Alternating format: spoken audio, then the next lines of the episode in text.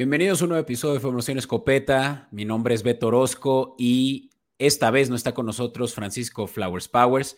Sin embargo, está un buen amigo y fiel seguidor del programa. Yo diría que incluso es uno de nuestros fans favoritos y es el buen Toby. ¿Cómo estás, Enrique Tobar? Hola, Beto. Muy buenas noches. ¿Cómo estás? Muchas gracias por la invitación y, por supuesto, sí, con ganas de poder eh, aportar un poquito más a este buen podcast que como sabemos, se enfoca en uno de los mejores deportes que puede haber en el, en el momento, que es la NFL. Así es, definitivamente, Toby, ahí coincido contigo. Y estamos llegando un día tarde y les ofrezco una disculpa a todos, pero pues como ya lo pudieron haber visto en redes sociales, estaba yo corto de co-host y pues justamente estábamos ahí haciendo la convocatoria. Muchas gracias, primero que nada, Toby, por ofrecerte. Y bueno, pues ya saben que si... Eh, si son rancheros quienes nos escuchan y como que les da miedo el micrófono, no se espanten, nosotros solo estamos abriendo este foro para quienes son fans, no para quienes son especialistas, expertos, y qué mejor que si alguien llega con mejores, eh, con mejor información que la de nosotros, hasta nos puedan trashear en vivo. Eh, Toby, pero pues eh, esta es una invitación abierta para todos y es que eventualmente también quieren formar parte así como Toby que pues se animó y eh, estamos grabando al mismo tiempo que está el Thursday Night, entonces puede que en un momento dado también estemos ahí reaccionando. Obviamente para cuando están escuchando ustedes esto, pues va a estar eh, algo desfasado el, stream del Thursday Night o incluso si ya es viernes cuando lo están escuchando, pues ya, ya habrá sucedido, ¿no? Eh, todo. Ya se habrá escrito la historia, pero bueno, Toby, estaremos ahí también comentando cualquier cosa que sucede y a ver si si sí le atinamos al episodio de la semana pasada. Si no lo han escuchado, recomendaré que empiecen por ahí y se dirijan al episodio anterior de esta semana. Pero bueno, ya me, ya me extendí mucho con la introducción. Em, ya saben, este es eh, estas formaciones Copeta, aparte de como en Network, nos pueden escuchar en cualquiera de sus streaming services favoritos o bien en YouTube en Comodín Network. Eh, Toby, vámonos primero que nada a hablar de unas cuantas noticias. Adelante, cómo no, Beto, con mucho gusto.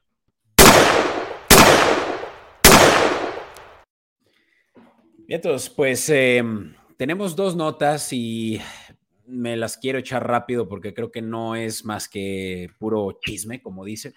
No, es chisme, ¿verdad? Definitivamente tiene, tiene eh, repercusiones serias o bien eh, un peso importante. Es el caso, primero que nada, el caso de la lesión que eh, aparenta tener un camarógrafo a causa de que Davante Adams empujó, eh, no sé si camarógrafo es la manera adecuada de llamarlo, pero sí se veía que era una persona con un micrófono que estaba cruzándose por el túnel del, eh, estadio de los Chiefs a la hora del final del juego del Monday Night contra The Chiefs versus los, perdón, los Raiders y que Davante Adams muy frustrado justamente por esa última jugada en la que pudieron haber ganado si es que entre los dos receptores, Renfro y Adams, no hubieran chocado. Probablemente Adams hubiera sido capaz de recibir el balón, que tenía muy buena, ya muy buena ventaja por el corner, y, tal vez si paraban el balón y le entregaban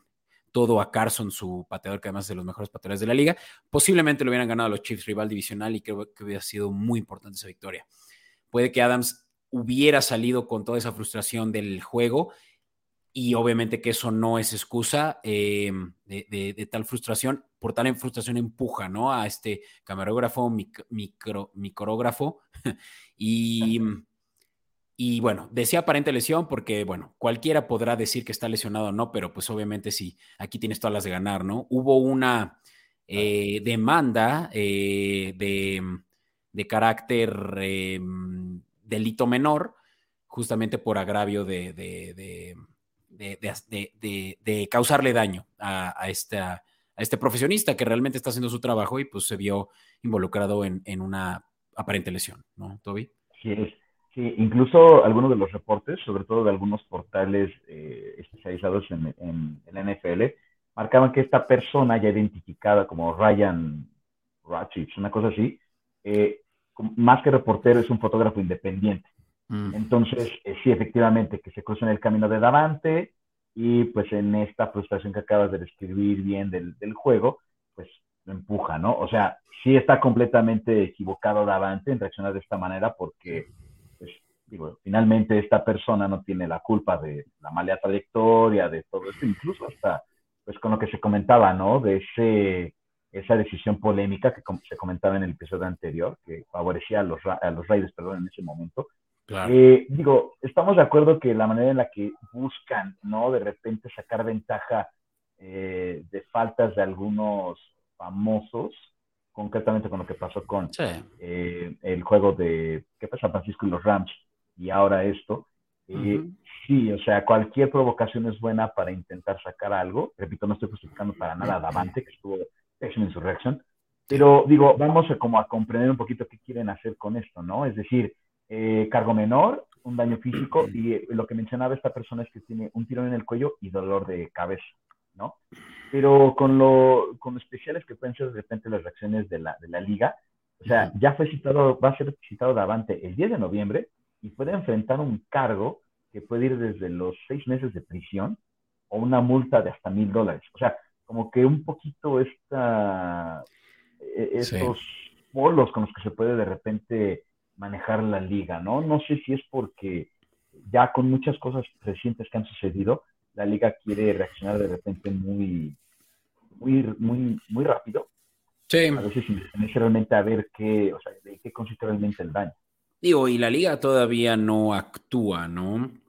Está pendiente de la, pues cómo se, cómo se desarrolla todo esto eh, a través del carácter legal antes de que tomen una decisión sobre una inminente suspensión. Yo estoy casi seguro, Toby, que va a haber una suspensión, sobre todo por que claramente la NFL ha tenido ya eh, una posición muy clara sobre la violencia, sobre eh, ser más, ser injustamente violento, ¿no? O bien que no esté que no esté bien focalizado cuál es la razón de, algún tipo de, de, reacción violenta, ¿no? Porque obviamente el juego es violento ya de por sí, ¿no? pero, naturaleza. Pero algo, algo que ya no sea mm, justificado, que ahí también ya entramos en todo el tema, por ejemplo, de lo de roughing the passer, lo platicábamos el episodio pasado, pues puede justamente causar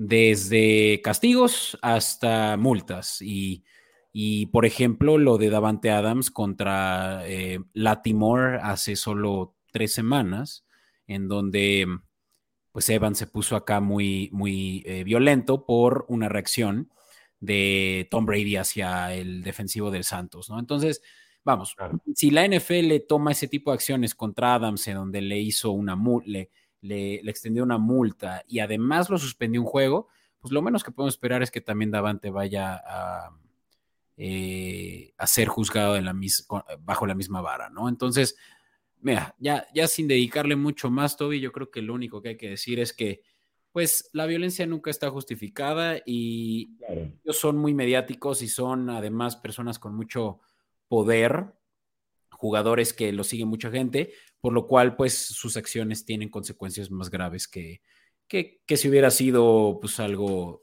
eh, de otro índole, ¿no? Claro, yo creo que ahí nada más lo que valdría la pena reflexionar es que pues, los, los departamentos psicológicos de toda la, todas las franquicias tendrían que tener un poquito más de énfasis en este tipo de situaciones, sobre todo para evitar escenarios como este, ¿no? Y que los partidos pasen a hablarse por polémicas, no propiamente por el marcador y la, y la esencia del juego. Entonces, eso también creo que a los aficionados más, este, más exigentes, yo creo que lo que menos quieren de repente es eh, tener estas noticias y mejor hablar y discutir acerca del, del, partido propiamente. Claro, definitivamente. Y por eso ya mejor nos vamos a ir a otros asuntos muy rápido y creo que aquí vale la pena solo decir que si los Carolina Panthers ya estaban sepultados, esto sí ya es el último clavo de su ataúd. Toby, porque eh, Baker Mayfield está lesionado y todavía no se sabe cuánto tiempo va a estar fuera, pero lo que es un hecho es que em, es una lesión de, un esguince en el tobillo que podría ser, pues ya según lo que hemos visto con otros atletas, por lo menos un, eh, una lesión que lo saque del campo de tres a cinco semanas, ¿no? Entonces. yo creo que ya le has oído, ya le has llovido sobremojado a Baker. Desde el momento primero que cómo salió de, Browns, luego que en el juego uno pues no le funcionó la revancha, que perdieron el partido, y queda clarísimo que no ha sido efectivo el sistema ofensivo de lo que va la temporada hasta el momento para Carolina. Y ya, nos, ya no mencionemos el tema del head coach, que pues bueno, eso ya terminó eh. siendo ya más que evidente que Carolina pues va a tener que esperar un año más para poder ser competitivo en el sentido de que, pues bueno, tal vez eh, Tampa empieza a ceder en cierto sentido terreno de, la división, pero queda claro que Carolina no es contendiente este año ni siquiera para playoffs. Correcto, sí, es un hecho que ya Carolina va a entrar en modo eh, de chocolate, ¿no? Yo creo, ya va a ser interesante ver cómo se van a desarrollar las apuestas, las líneas en contra de ellos de aquí en adelante, porque claramente ellos ya no van a ser competitivos. PJ Walker es su coreback, su cuarto coreback, Toby. Estamos hablando de mm, todo, todo su QB room lesionado. Matt Corral, quien fue selección de los Panthers este año en el draft, que yo lo. Del creo, ¿no? Ajá. De me parece. Sí, exacto, de Old Miss y, venía, eh, pues bueno, a mí me, parecía un muy buen prospecto que ya en eh, campos de entrenamiento salió que sí no estaba tan listo y para terminar de fregar se lesionó. Mismo caso con Darnold y ahora con Mayfield. Entonces PJ Walker es su última opción para por lo menos poder salir al campo con un coreback, eh, con el título de coreback y no como le pasó en un en una ocasión a, Patriotas que me acuerdo que se estaba especulando que Julian Edelman iba a salir a, dar los pases de, esa temporada en la que llegaron al Super Bowl contra Atlanta, porque hasta Brissett se lesionó en una ocasión que ella era su tercer coreback. Entonces, bueno, ahí lo tienen. Eh, ya nos extendimos mucho. No está Fran y Fran es el que siempre me está correteando todo, así que tú eres el que me va a tener que estar correteando porque por mí nos seguimos hasta la medianoche. Pero bueno, vámonos a hablar del fantasy.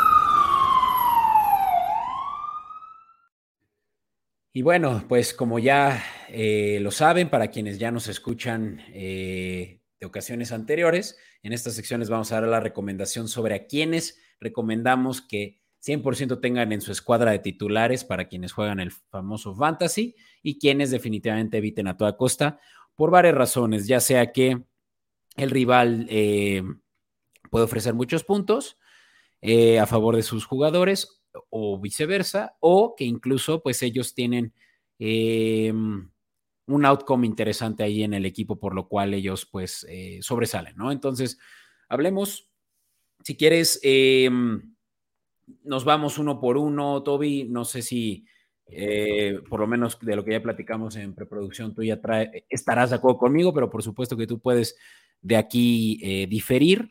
Pero empecemos por un jugador que incluso yo tengo en mi fantasy y tengo que aceptarles, y aquí me van a decir que soy un hipócrita, que por más que lo tengo no lo voy a empezar, pero solo porque tengo mejores jugadores que él. Pero yo creo que en una liga muy deep, Mike Williams de los Chargers, esta es una gran opción para para que lo empiecen este, eh, esta semana.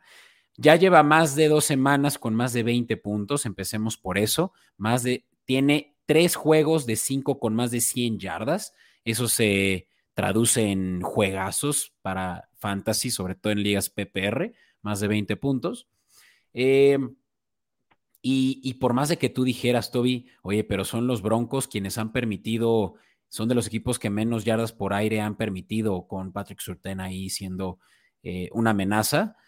Eh, sí, pero parece que no va a jugar de nuevo Allen, ¿no? Y Keenan Allen fuera es una gran oportunidad para Mike Williams, lo que hemos visto ya en dos semanas consecutivas. Claro, y sobre todo entendiendo que Denver no tiene una, una secundaria que podría estar haciendo las veces, sobre todo porque la ofensiva no ha sido productiva. Entonces, creo que estar expuesto tanto tiempo en el campo como cualquier eh, defensiva, perdón, en, la NFL, pues por muy sólida que sea, en algún momento se puede quebrar. Y entendiendo que a raíz de esa derrota que tuvo eh, Chargers contra tus Jaguars, Beto, Creo que ahí es eh, nuevamente el alce que está teniendo el equipo de Los Ángeles. Entonces, creo que sí, Mike Williams es una muy buena oportunidad en los fantasies. Yo en lo pasado no lo tengo, pero sí queda claro que Rams ya volvió y volvió precisamente para pelear este, este tipo de partidos. Y no descartemos que pueda ser un juego muy interesante para Chargers, entendiendo que Denver es su, su rival. Vientos.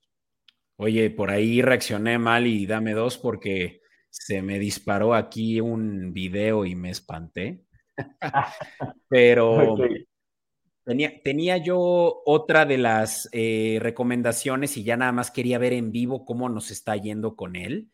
Y vaya que sí le está eh, sacando puntos a los quienes empezaron a Darnell Mooney, eh, receptor de los, de los Chicago Bears, quien está jugando en este momento, quien está escuchando el episodio, ahí sí lo lamentamos porque pues este ya puede que no les haya funcionado mucho, a menos de que nos sigan en redes sociales y hayan encontrado esta opción eh, disponible en nuestra publicación. Cabe recalcar que nuestras publicaciones no contienen toda la información que viene en nuestros episodios, porque justamente eso es el gancho, ¿no? Para que vengan a escucharnos. Pero eh, Darnell Mooney tiene hasta ahorita 40 yardas y 7 recepciones. Eso ya son muchos puntos, eh, Toby. Déjame decirte que ya deberá estar por ahí los 12.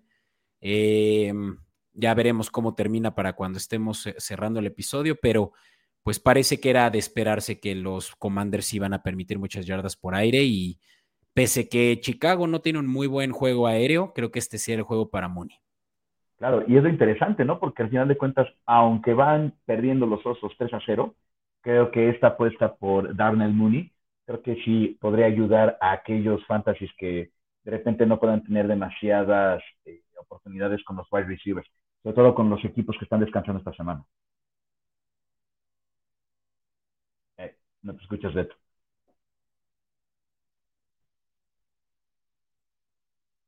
¿Sigues muteado? Creo que... Ah, mira, discúlpame.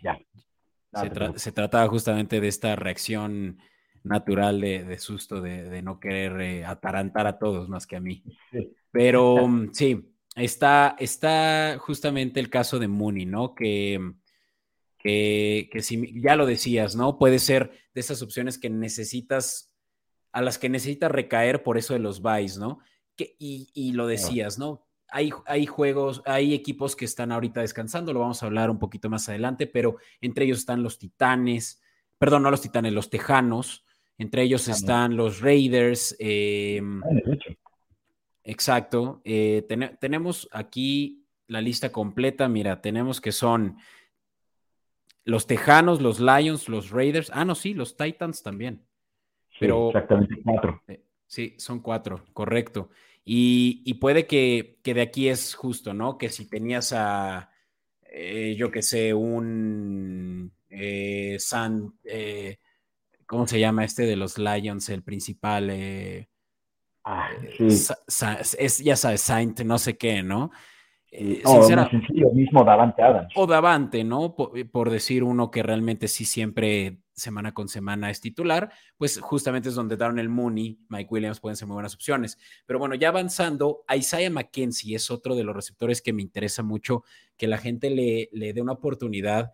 Toby está regresando de protocolo de conmoción y viene teniendo una productividad en sus primeros cuatro juegos en los que sí estuvo eh, activo, un total de 30% de touchdowns totales del equipo. O sea, eso ya son, eso ya son números fuertes, ¿no? Hablando de que tienes también un Stephon Diggs, a un Gabe Davis, ahí también pues quitándole toches, pero Isaiah McKenzie de Buffalo va a tener un buen juego contra Kansas, quienes eh, también han ofrecido suficientes yardas por aire para poderse eh, posicionar como uno de los principales receptores de Josh Allen. Y justamente, Beto, es lo que quería comentar. Me parece muy buena opción que Isaiah vuelva a considerarse en los, eh, en, los fantasies, porque eh, teniendo en claro que, uno, Bills tiene una ofensiva muy agresiva, muy agresiva, y con su regreso creo que va a continuar siendo en esa tendencia, pero también cabe resaltar que Kansas City se está convirtiendo en un equipo de una máquina de hacer puntos, pero porque le anotan muchos puntos. Entonces, eh, además de ser un juego extremadamente atractivo por cómo son completamente las ofensivas propiamente, creo que aquí eh, saldría muy beneficiado a los que puedan eh, tener en su starter a Isaiah, precisamente por esta vulnerabilidad que está empezando a tener Kansas City a nivel defensivo. Entonces, se me hace una apuesta muy idónea para poder buscar puntos en este fin de semana. Vientos. Oye, bueno, pues muy rápido para mm, hablarles de otros cuantos que parece que van a poder ofrecerles ese edge y estas son recomendaciones de Fran. Eh, Marquise Brown, creo que nadie estaría dispuesto a sentarlo con lo bien que ha estado jugando Marquise Brown de los eh, Cardinals y ahora contra una de las defensivas que más puntos le han permitido a receptores. Para ser exacto, eh, son un total de 22 eh, puntos promedio a receptores. Pues es, es un agasajo de puntos si es que lo ves desde el punto de vista de que, pues, receptores hay muchos, pero pocos que realmente hacen más de 20 puntos, ¿no? Exactamente. y, pues los Seahawks que tienen realmente un hueco enorme eh, a nivel defensivo, aún, ¿no? ¿no? No creo que todavía se puedan defender bien pese a que han tenido buenos juegos, sobre todo a causa de su buena ofensiva. Exactamente. Yo creo que ahí también aplica un poquito el criterio con Kansas City, guardando las respectivas proporciones, ¿no? Pero a pesar que ha sido un muy buen arranque por parte de Jimmy Smith y que le han funcionado muy bien, eh, eh, sobre todo las definiciones en zona roja, sí es un hecho que Seattle está muy lejos de aquella legión del boom, pero eh, creo que sí puede ser una oportunidad para que Marquis ya incremente sus números. O sea, todavía no ha llegado hasta el momento a las 500 yardas y ahorita nada más tiene registrado solo, corrígeme Beto, tres touchdowns. Entonces creo que es una oportunidad interesante para Marquis. Definitivo, definitivo. Y pues uno que no había hecho touchdowns hasta la semana antepasada, ya había tenido, em, ya viene teniendo dos buenos juegos y es Leonard Fournette, Lenny Fournette de los Tampa Bay Buccaneers, que Juegan contra la defensiva de Steelers que, para sorpresa de todos, es de las peores defensivas de la liga al día de hoy, ¿no? Defensiva que ha permitido, pues realmente la mayoría de, bueno, a, todos los rivales eh, eh, les ha permitido mover muy eficientemente el balón, pero principalmente por tierra, ¿no? Es donde yo creo que una vez más se va a poder determinar eh, dominancia desde muy temprano en el juego de Tampa contra Steelers, particularmente por la, falta que les hace TJ Watt y que nada más no pueden parar el balón por tierra. Exactamente, Beto. Y, y, complementando esta situación de la ausencia de TJ, que como aficionado a Cerero, pues ya desafortunadamente ya no, ya no me sorprende, sobre todo porque creo que hay un dato muy, muy, muy fuerte en ese sentido. O sea, desde el debut de TJ, cada vez que se ausenta, que han sido siete partidos, eh, el récord está 0-7. Hmm. Entonces, es increíble cómo la, la, presencia o ausencia de un jugador hace la diferencia en una franquicia que tradicionalmente es defensiva. Simplemente con lo que llevamos esta temporada va a 0-3. Entonces, creo que también no es nada viable quienes tengan, porque hasta eso, en mis fantasies no tengo aceleros en defensa. Eh, quien los tenga, pues quítenlos Sí. precisamente Leonard Fournette creo que puede ser una oportunidad muy buena para, para sumar puntos. Sobre todo, ¿sabes, ¿sabes que yo creo, Beto? Porque ah, con esta situación que no ha tenido esta efectividad Brady, que sigue siendo alta, pero no ha sido como la de la temporada anterior, yo creo que la apuesta por parte de Pampa de jugar por tierra con Leonard puede ser una muy buena, muy, muy buena cosecha de puntos, entendiendo que, bueno, Pittsburgh ahorita en defensa es un cheque al portador. De acuerdo. Y bueno, por último, mi estimado Toby, está también la opción para quienes han estado escépticos con Matthew Stafford, eh, campeón y campeón reinante, ¿no? De, del Super Bowl el año pasado, que pues sí, no ha tenido un buen inicio de temporada, particularmente por la falta de eh, protección, ¿no? La línea ofensiva ha sido un desastre, pero menos mal que tenemos un juego favorable, ya lo decíamos hace rato con la nota de, Mayfield, que este equipo, el de las Panteras, nada más no carburan incluso a nivel defensivo, donde el año pasado fueron muy buenos. Y Yo creo que es la primera oportunidad donde Matthew va a poder ahora sí tener suficiente tiempo en el pocket para distribuir bien el balón. Puede que sea también una buena oportunidad para Allen Robinson y por supuesto para Cop. Pero entonces yo creo que aquí sí se va a poder Matthew Stafford reivindicar de lo que, de la mal, eh, sí, de, del mal sabor de boca con el que ha empezado la temporada, ¿no? Claro, que en ese sentido yo aquí sí eh, no estoy tan de acuerdo, sobre todo por esta misma situación de la falta de la offensive line, ¿no? Sin embargo, sí, yo creo que, no sé qué opinas de esto, pero si en este juego, que es una oportunidad muy, muy interesante para Matthew, no la aprovecha, no lo sé qué podemos, eh, podremos esperar del resto de la temporada, sobre todo porque ahí, ahí pondría un poquito en tela si pueden o no aspirar a, a White Card. Entonces, sí o sí, para quienes, quienes lo tengan, yo al menos lo tengo banqueado en dos de los cinco en el que lo tengo.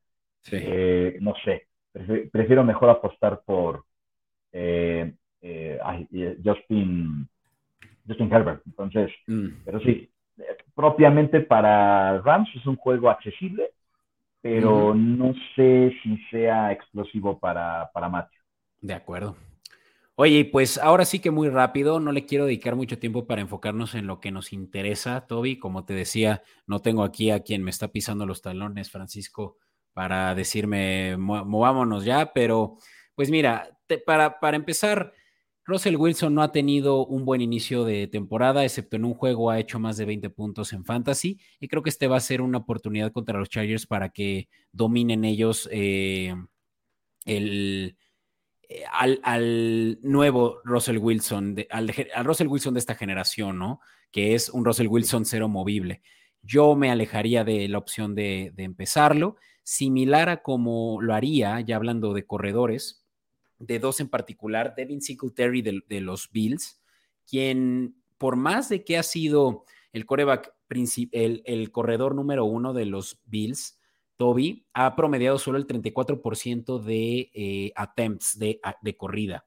Pues esto, siendo corredor donde realmente no hay más que uno o dos con los que compitas, pues deberías de tener tú más del 50% si eres un buen corredor, un corredor eficiente, ¿no? O, sea, un corredor que tiene la mayor cantidad de, provecho de, los attempts, ¿no? No es el caso de Bill Singletary y podríamos decir incluso peor para el caso de J.K. Dobbins, quien al cabo del juego, que, de la cantidad de juegos que lleva jugados, que son tres, eh, también tiene solo un 26% de attempts, ¿no? De todos, de todas las corridas, siendo la primera, y creo que es lo mismo con Josh Allen, eh, sus corebacks. Entonces, los corebacks corren más el balón que los mismos corredores. Pues eso habla muy mal de, del esquema de, los, por lo menos, running backs, hatchbacks de, estos dos equipos.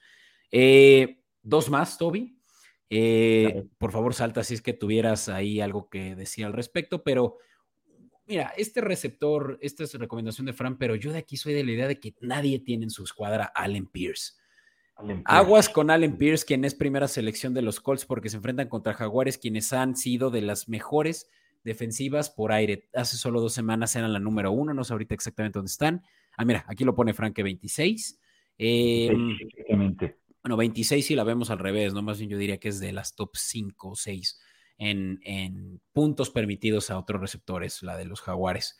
Ojo con Pierce, Ojo con Pittman, yo me atrevería más bien a decir que Pittman puede no tener un muy buen juego y ese sí es uno que seguramente uno que otro está considerando empezar de los Colts.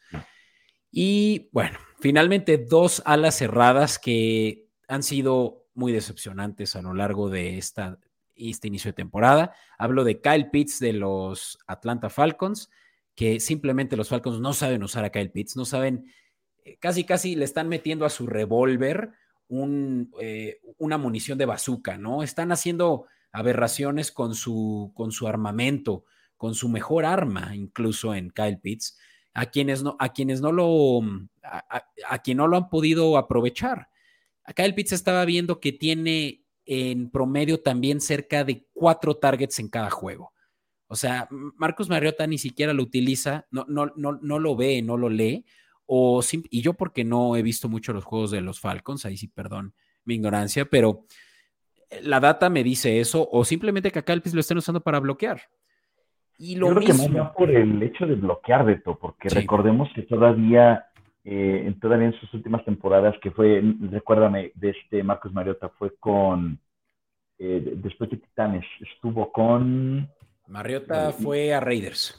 Raiders, efectivamente. O sea, precisamente recordemos que él era utilizado como coreback de trayectoria corta, es decir, cuartas oportunidades o terceras y en niches. Entonces, creo que sí está muy acostumbrado Marcus al sistema de protección para que él pueda mover el balón, incluso, digo, ya con su veteranía, pero creo que todavía sigue usando eso. Y sobre todo porque, eh, estarás de acuerdo, este año Atlanta su filosofía es jugar con el corazón, poca estrategia, y si sacamos los juegos, pues adelante. Entonces, con un talento tan, tan, tan puro con el de Kyle Pitts, yo no descartaría que estemos hablando de las últimas, eh, los últimos juegos de, Kyle con Atlanta, ¿no? Entendiendo porque es un jugador que pueda brillar en otra, en otra franquicia. No me extrañaría que pudiera buscar otros horizontes sacando esta temporada. Por tanto, ah, difícil que no va a ser. Que lo suelten, ¿no? Pero digo, eso es. Yo creo que algunos fans de Falcons ahorita te querrán eh, asesinar. Pero sí, sí te creo, ¿eh? O sea, yo creo que, que no, lo, no lo utilizan para lo que deberían. Mira, de hecho, ahorita ya saqué una estadística interesante. De los snaps de 2022, eh, en un total de 71, eh, de 71 snaps de 192, o sea, más cerca de un 40% lo utilizan para bloquear. Ahí lo tienes. Sí, efectivamente, o sea, se está convirtiendo en un talento que lo están orillando a ser defensivo. Sí. Entonces, pues creo que queda clarísimo que Atlanta no tiene un claro sistema de juego aéreo, ya no digo de trayectoria larga, porque queda claro que no va a ser así. Entonces, sí creo que Kyle, y para todos los que tengan a Kyle en su, su fantasy, creo que va a ser un jugador que va a aportar no muchos puntos, entonces, no sé, sí vale la pena sentarlo definitivamente. De acuerdo. Y diría lo mismo de, de George Kittle, que tampoco hay que necear mucho, ¿no? Es el que está del otro lado del campo para este juego en particular, donde justamente se enfrentan estos dos equipos, eh, Falcons contra 49ers, y que los Titans no, no tienen esa productividad que se esperaba de ellos al inicio de la temporada. De Kyle Pitts, ya es más de el, el, te lo dije, ¿no? Eh, hate to I told you so a cualquiera que creyera que George Kittle sigue siendo el mismo hace cuatro o cinco años. Creo que fue cuando entró a la liga y, tomó al mundo por sorpresa, ¿no? Creo que George Kittle ya no tiene el mismo físico, el mismo temple, la misma agresividad, ¿no? Y será utilizado muy, muy seguramente también como Kyle Pitts, particularmente para bloquear, para eludir el juego hacia eh, pases largos, ¿no? Eh, evitaría incluso, eh, bueno, no solo, no solo empezarlo, pero pues tal vez ya tradearlo, ofrecer lo mínimo por él con tal de sacarle ya un poco de provecho. Pero bueno. Exactamente, y sobre todo por el hecho de que, como lo hemos notado desde que regresó Jimmy G a la titularidad, el, que la bolsa se colapsa, pues eso genera que Jimmy se mueva y obviamente pues no le da tiempo al mismo George de buscar una nueva, o ser una opción de recepción, es decir, que tenga que regresar su trayectoria de, yarda 10, 11 a una 5 y eso evidentemente la productividad es, baja. Sí, señor. Bueno, Toby, pues ahora sí vámonos a la sección por la que, por la que todos están aquí. Vamos a hablar de los juegos y de las apuestas de la semana 6. Dale.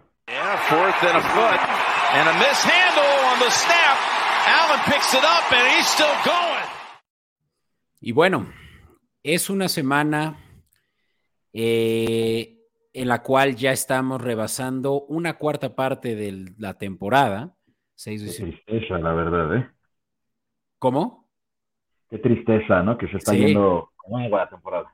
Sí, sí, y, e incluso no, es una tercera parte. Sí, una tercera parte de la temporada ya se nos fue. ¿eh? Y pues ya lo, ya lo platicamos em, en episodios pasados. Es, está muy, muy apretada la liga, a, diferencia de en otras ocasiones en donde habían varios invictos y varios sin victorias. Ahora todos los equipos ya ganaron por lo menos un juego después de la semana pasada y la aberración del juego de Jaguares contra Tejanos. Y, y solo hay un equipo invicto, ¿no? Ya hablaremos de él al final de esta sección. Pero empecemos, ¿por qué no? Por hablar de los juegos del mediodía del domingo, Toby. Eh, vamos a hablar más, más en específico de los televisados. No me quiero detener tanto, por ejemplo, en este primero que es el Shanagan Bowl. Falcons contra 49ers. Justamente ahorita platicamos en la sección anterior sobre estos dos equipos. Eh, va a ser un juego muy terrestre, va a haber muchas yardas por tierra. Eh, me atrevería a decir que este va a ser un juego de bajas, si es que ya nos queremos poner a hablar de, las apuestas. Yo ahorita les voy a decir en cuánto está, pero no sé tú qué piensas acerca de este, de, este supuesto mío de que sea bajas. Y bajas de 44.5. Exactamente, estoy completamente de acuerdo contigo, Beto. Yo creo que eh, eh, no va a rebasar esa línea de puntos, sobre todo entendiendo que eh, ahí las defensas son las que van a sacar el, el partido, ¿no? Creo que ahí en ese sentido, tanto Mariota como Jimmy G no van a poder hacer mucho con el juego aéreo, por tanto van a apostar por el juego terrestre, y ahí es donde vamos a poder ver un poco la consolidación de la defensa de alguno de estos dos. Y en ese sentido, a quien doy ganador solo por la defensa es a San Francisco. Sí, sin duda. Si bien eh, los Falcons han podido mover muy bien el balón en los últimos juegos e incluso son de los mejores para hacerlo, no tienen a Cornarel Patterson eh, y no, no, van a tener esa misma versatilidad contra una de las mejores, la mejor defensiva por, eh, en puntos permitidos, por, en yardas permitidas por tierra, que son la de los 49ers. Eh, vámonos al juego de uno, uno que van a estar transmitiendo por Easy, el canal de aficionados. Y aquí, Toby, los Patriotas van a visitar a los Browns. Este juego me llama la atención por la línea que ha estado muy dividida. Digamos que hubo un punto en el que estuvo a un pick, pero ahorita está favorable para Browns a 2.5 puntos. ¿Qué te parece aquí? Se me hace hasta incluso mucho el 2.5, ¿sabes? ¿Por qué? Por el hecho de que la demostración que nos dio la semana pasada Patriotas, digo, entendiendo que era, era Detroit, pero creo que habla de una consolidación de la defensa que va en crecimiento, por un, por un lado.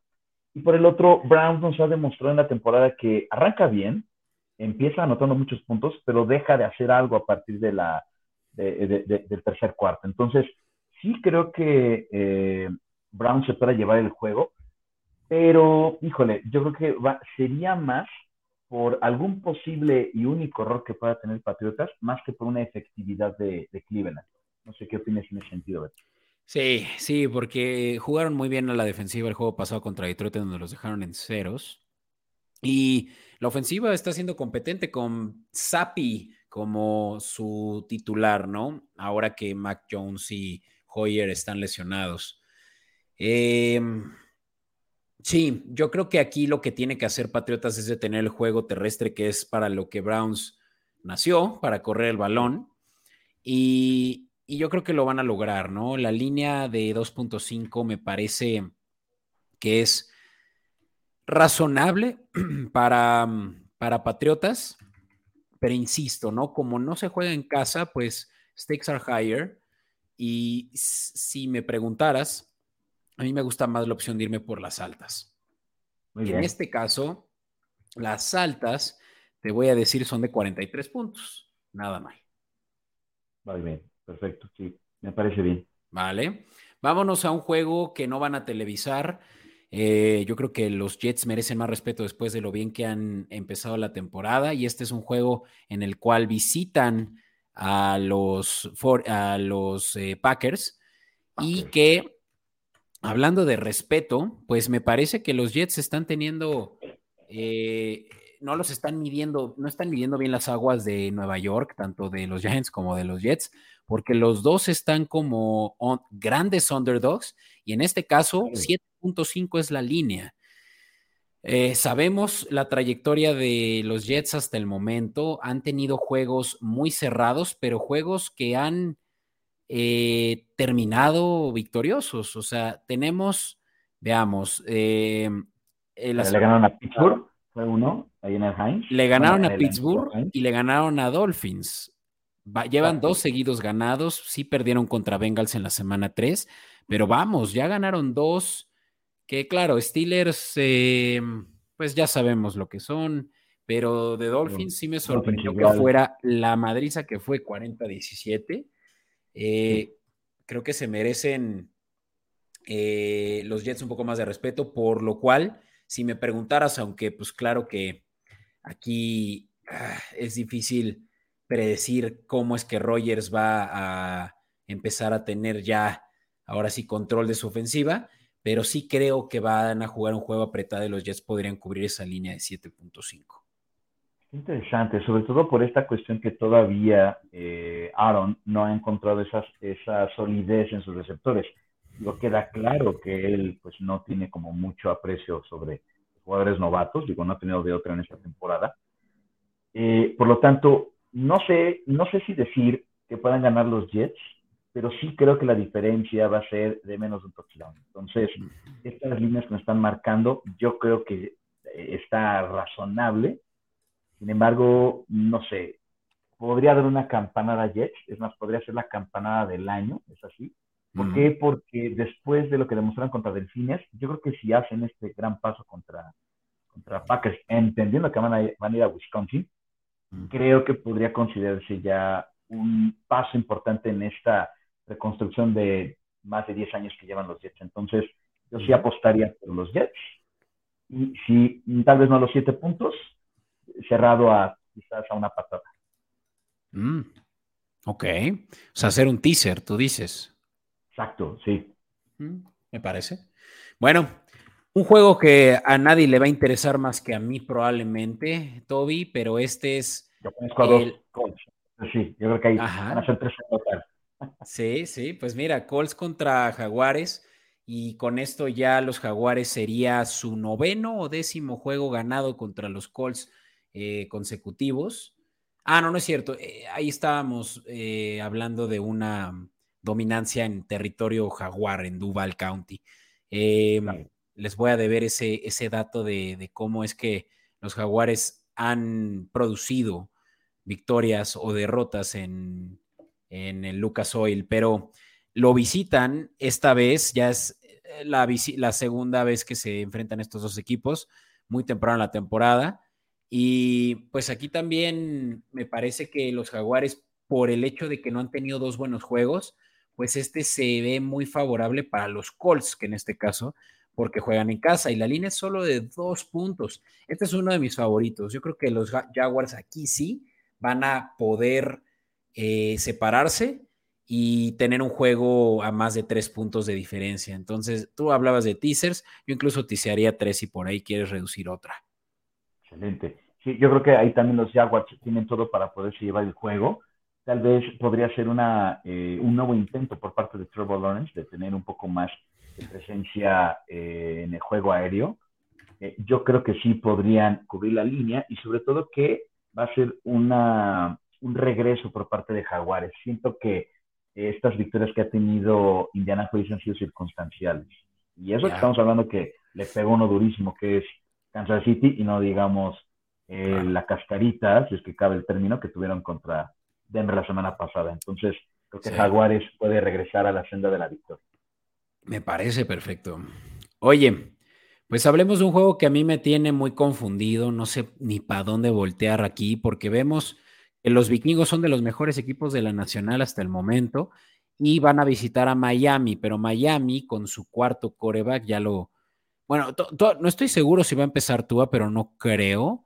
Hasta ahorita Creo que no, creo que todavía no ha habido ningún reporte hasta hace un rato revisando. Ah, mira, no, mira, ya, ya lo veo y sí está eh, determinado fuera del partido.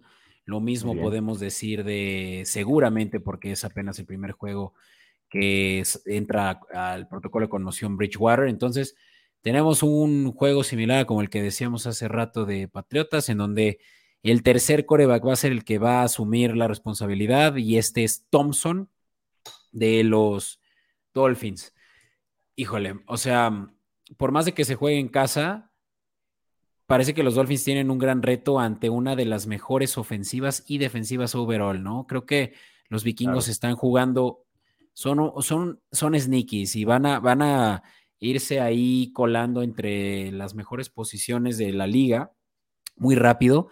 Por lo cual, si me preguntas, yo estoy, creo, muy confiado de que Vikingos va a poder separarse de esa línea de tres puntos. Completamente, estoy totalmente de acuerdo contigo, Beto, sobre todo porque tiene manos confiables eh, Kill Cousins. Nada más que Kill Cousins solo tiene un rival y es el mismo.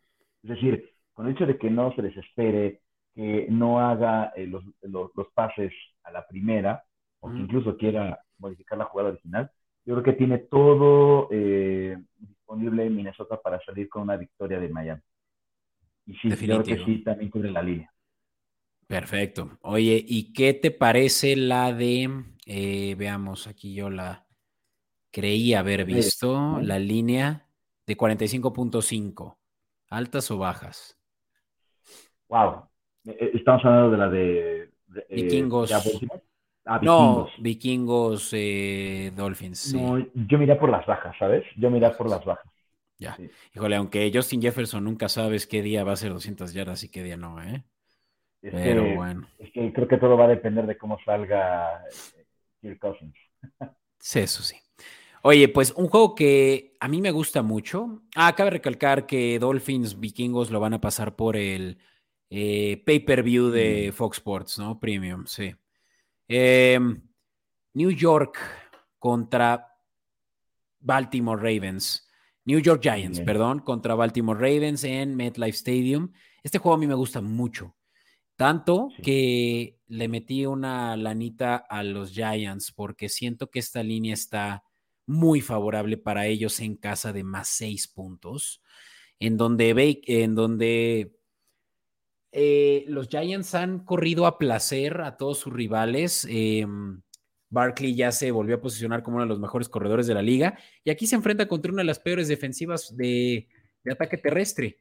A los, a los Ravens que de verdad que no, todos les han corrido por encima y me sorprende de verdad que la línea sea de seis puntos teniendo el, buen equipo, el buen juego terrestre que ha tenido últimamente los, los Giants, ¿no? Por lo cual me siento muy confiado de ser más seis. Yo creo que sí, ¿eh? y sobre todo, Beto, porque bueno, todavía estás en la tarde, eh, Barkley estaba puesto como cuestionable en todos los, en todos los fantasies. Yo creo que será la única manera en la que pudieran detener el juego terrestre los Baltimore Ravens. Tal vez, eh, sí, yo también vería muy viable para, para el juego terrestre de, Gigantes poder sacar el partido en casa, ¿no? Yo creo que los, eh, la, la, cuestión de la solidez en juego aéreo de, Ravens, que podría ser ahí eh, la piedrita para Daniel Jones. Pero, eh, siguiendo con esta línea original, daría, me, atrevería a decir que Gigante sí se podría llevar el partido, haciendo el juego por tierra, y yo creo que sí, al, sería un juego cerrado, yo creo que no supera los 45 puntos. Okay. Vale, pues mira, yo solo creo que va a ser un juego, tú, tú dices que alta, ¿cierto? No, bajas. Bajas. Y a, mí me laten más las altas ahí, y tengo que aceptar lo que eh, los Ravens juegan muy bien por detrás, por más mal que eso suene. Y últimamente, porque eh, la temporada pasada era exactamente lo opuesto, pero ahora Lamar Jackson creo que ya aprendió a, contener esa presión y que creo que va a ser un juego muy cerrado. Digo, no muy cerrado, muy... Vamos, se, van, se van a estar persiguiendo la cola los dos al punto de que yo creo que van a estar superando esas altas que no sé si lo mencionaste, son de 45. Eh, Así que eh, yo creo que por lo menos cada uno puede hacer su parte y hacer sus 22.5 eh, puntos, ¿no? Pero bueno, avancemos y este es un juego que para mí también es de mi atención porque por más de que se juegue en Nueva Orleans, eh, pues creo que se le está dando un voto de confianza que no se le debería dar a los Santos que se enfrentan a los Bengals, ¿no? Sí, es cierto, los Bengals no, no han empezado la temporada con el pie derecho y han recibido muchas palizas, bueno, no palizas, ¿no? Pero muchas, eh, los fans han recibido muchas decepciones a causa de juegos eh, no favorables para ellos, ¿no? Por más de que estuvieron apretados.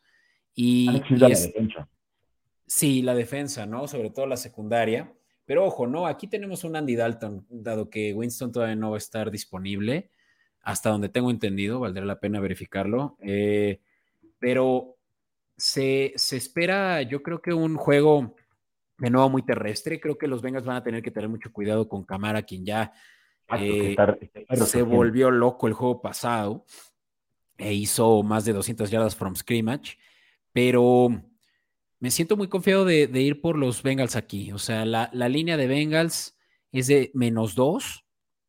Eh, mira, eso que, son favoritos aunque juegan de visitantes, creí que era al revés.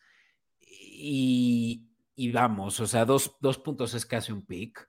Creo que, creo que este es un juego por el cual ya, ya mejor me voy por el Moneyline de menos 125 para, para que venga, para que Bengals te regale pues tal vez convenientemente un parlay, ¿no? Claro. Sí, yo también creo que sí se va a llevar el juego Bengals, por mucho de que todavía sigue siendo un trabajo importante que tienen que cubrir con, con Joe Burrow, ¿verdad? Pero sí vamos, o sea, sin existir esta solidez de coreback y que entendiendo que Santos va a recurrir al juego terrestre, sí o sí, yo creo que tiene todas las de ganar de visitante Cincinnati. Mm. Vientos.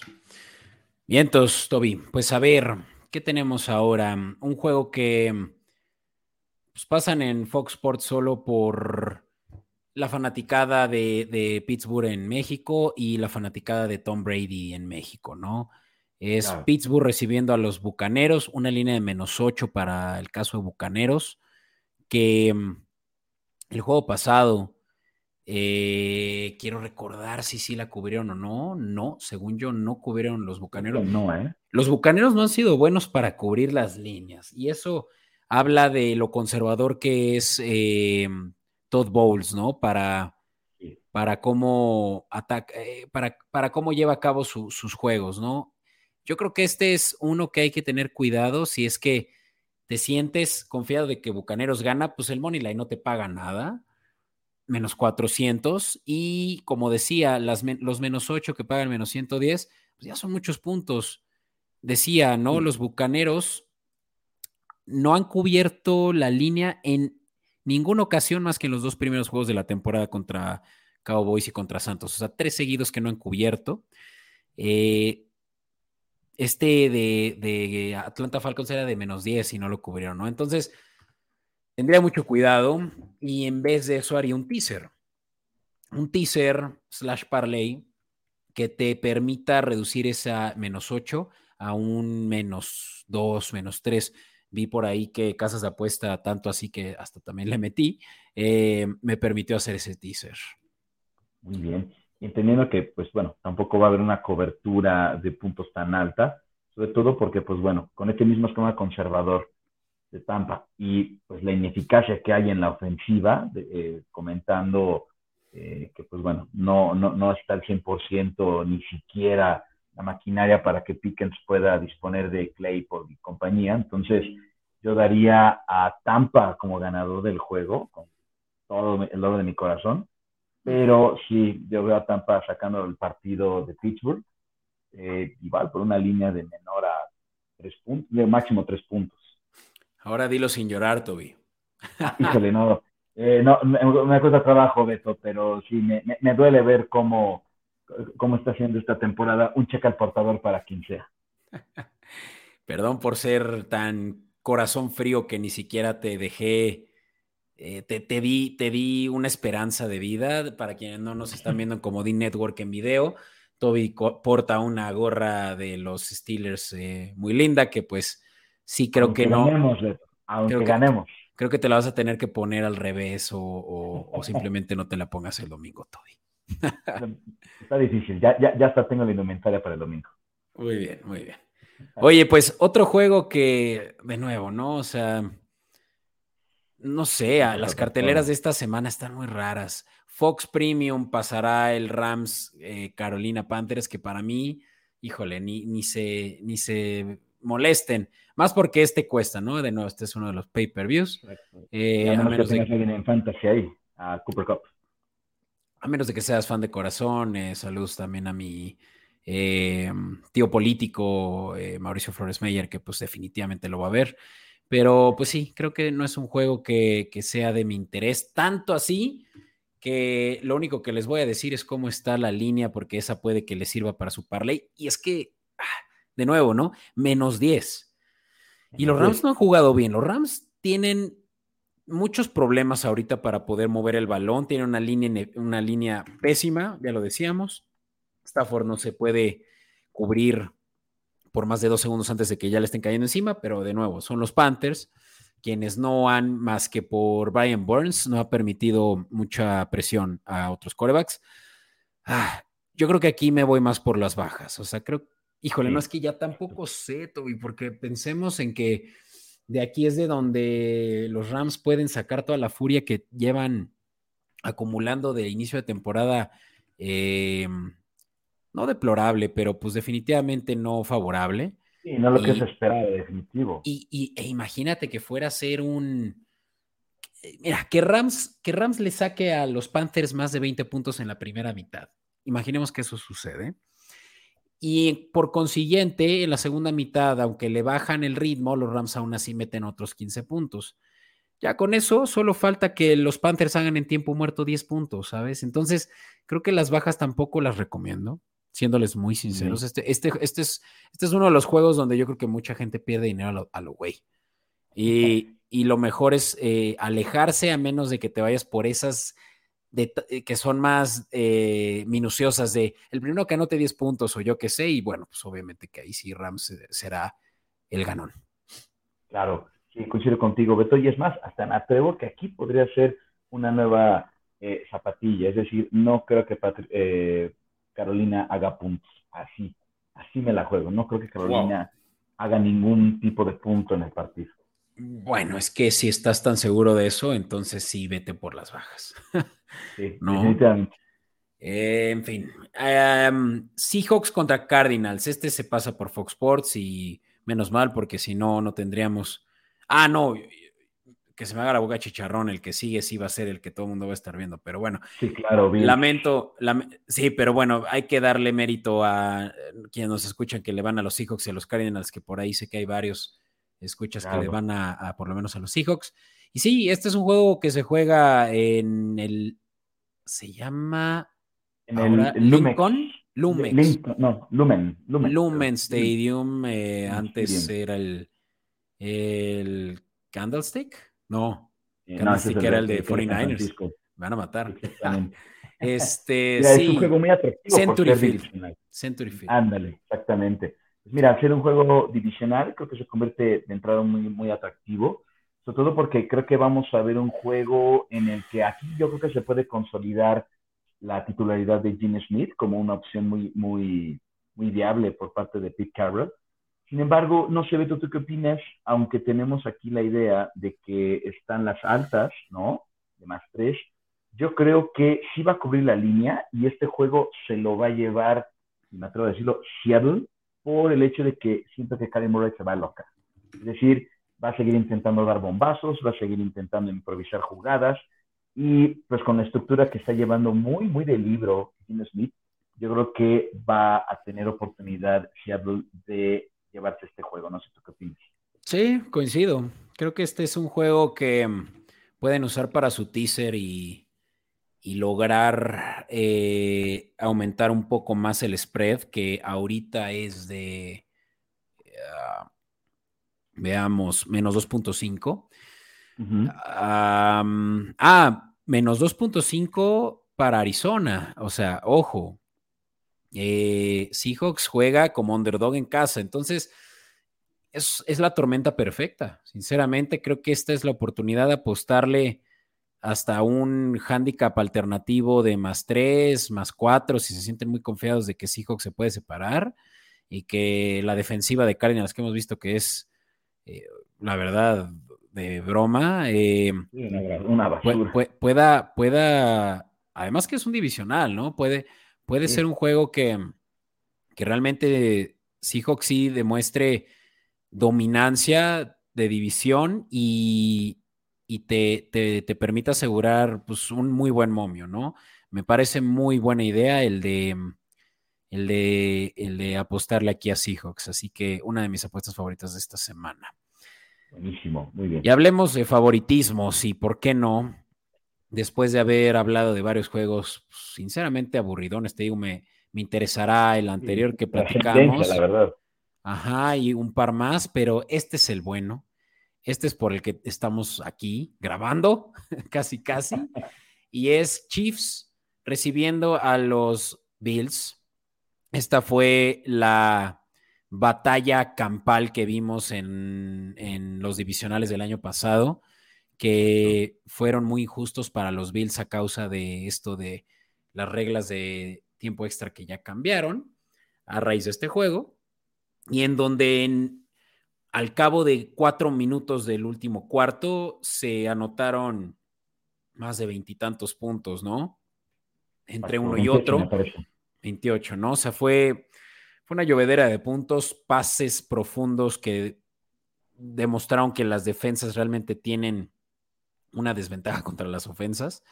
Y, y, vaya que aquí se ofendieron a todos los defensivos. Y pues son los mejores dos corebacks de la liga hoy en día. Hay quienes dicen que es el nuevo Brady, eh, Brady contra Rogers, ¿no?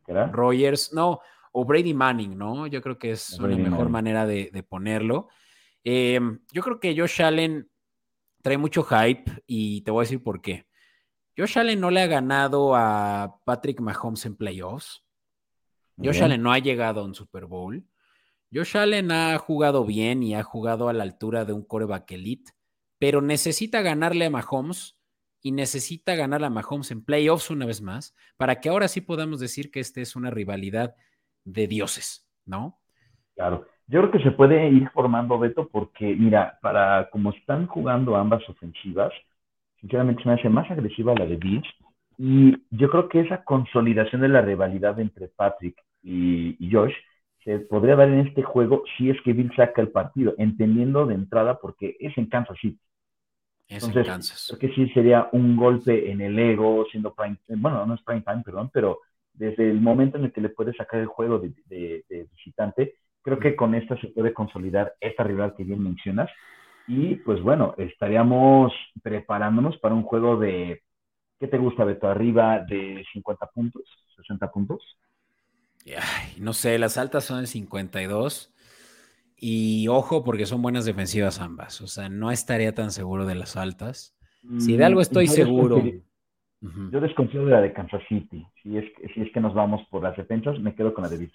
Ah, la línea defensiva de Kansas es muy fuerte, muy fuerte. Entonces, a menos de que Bill saque su A-game y defiendan a Josh Allen como si fuera de porcelana, eh, yo creo que va a ser un juego más apretado de lo que creemos. Por eso es que no sugiero las altas, que es a primera vista lo más eh, claro, lo más obvio. Yo sinceramente, si por algo me voy, es por la línea de más 2.5, porque Kansas es underdog en su casa, en Arrowhead. Eso no pasa nunca. Y es más, cuando ha pasado, Patrick Mahomes ha ganado todos esos juegos como underdog. Ojo, muy bien. Todos como underdog, en casa los ha ganado. Perfecto, pues mira, hay una muy buena manera para continuar con este juego que es el atractivo de la semana. Yo no sé por qué no fue prime time. Sí, yo tampoco. Y pues si quieres podemos avanzar al juego del Sunday Night por el cual creo que no fue prime time este, porque pues aquí sí que rating mata carita. Y por supuesto que sí. Jerry mata carita. Jerry Mata Carita, felicidades a Jerry Jones que hoy cumple 80 años y ya para cuando nos escuchan ya pasó su cumpleaños, pero hoy su cumpleaños. Jerry Jones que nos escucha, fiel, fiel escucha. Eh, Jerry Jones y, y sus Cowboys visitan a los Philly, Philadelphia Eagles, que son los únicos invictos de la, de la liga y debatiblemente el mejor equipo de la liga, ¿no? Em, y este es un juegazo porque los Cowboys llevan una racha de cinco juegos ganados. Nada más perdieron el primero contra Bucaneros, que fue donde Dak Prescott salió lesionado. Cooper Rush lleva seis juegos seguidos al hilo eh, con victorias y en realidad es que él nunca como titular ha perdido un juego. Entonces, todo pinta bien a favor de los Cowboys. Y más porque los Eagles se han enfrentado contra defensivas medianas, quisiera decir, eh, a lo largo de esta temporada, en donde realmente no han recibido realmente a un rival eh, digno de su ofensiva, ¿no? Como lo es ahora sí los, los, eh, los vaqueros. Nada más para poder dar contexto a lo que quería, a lo que estoy diciendo. los juegos pasados han sido, y hablo de los Philly Eagles, Cardinals, Jaguars, Commanders, Vikings, Lions. Ninguna de estas, o la de Jaguares, defensiva eh, aceptable, ¿no? Y claro. que el juego de Jaguares fue con una lluvia tremenda que pues esa fue eh, la razón por la que Jaguares ni siquiera puso las manos. Pero pues ahora sí se les viene un reto importante a los Eagles y, la línea, eh, veamos si lo demuestra o no no recuerdo. Ah, pues más 6.5. Parece que Vegas, parece que Vegas, pese a que, y claro que es porque es en casa de Eagles, eh, pues le, entrega mucha confianza al invicto.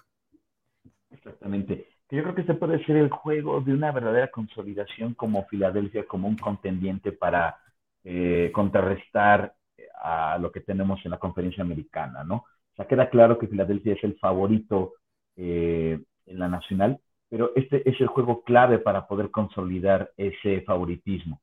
Yo me atrevería a decir, Beto, que con el tema de la defensa con las que se ha enfrentado Filadelfia, yo creo que la que más se acercó, y eso nada más un ratito, y regresa un poquito de ineficacia o inconstancia de Kirk Cousins, creo que Vikingos era la que más o menos le podría haber presentado una cierta dificultad, y eso que fue en la semana 2.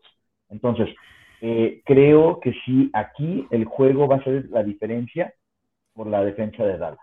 ¿no? Creo que es la que va a hablar por, por, los Cowboys. Entonces, yo sí daría de ganador a Filadelfia, pero muy cerrado el, juego. Es decir, yo creo que, no sé, estarás de acuerdo, incluso siento que se podría ir a tiempo extra. Sí, o sea, a mí también es de las, de las apuestas que más me gustan la de la línea de Cowboys. 6.5 eh, para Cowboys creo que es un cheque al portador, sinceramente ya que han jugado muy bien, sobre todo a nivel defensivo, y van a, van a tener de la correa los Eagles, lo creo. además de que es un divisional, o sea, no estamos hablando de, un Bills eh, Eagles, donde seguramente también va a estar, estaría apretado. Eh, no, o sea, es un rival divisional que, que estás comprando a Eagles eh, top of the market, como dicen, ¿no?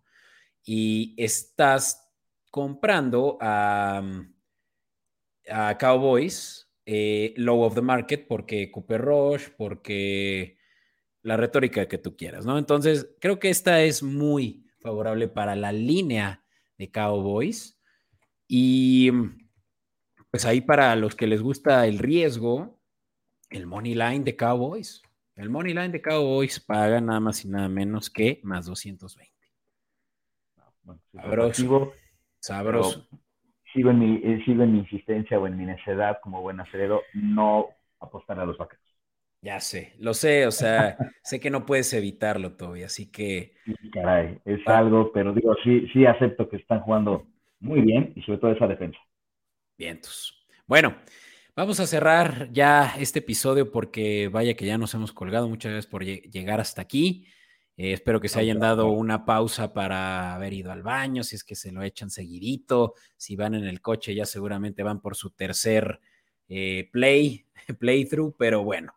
Em, este es Monday Night, eh, también divisional entre los Broncos y los Chargers. Este es un juego que, ay, ahora que recuerdo, según, según yo, un primo que tengo que está seguido allá en Los Ángeles, iba a visitar el SoFi, es en el SoFi este, sí. a, ver, este juego y pues excelente rivalidad divisional.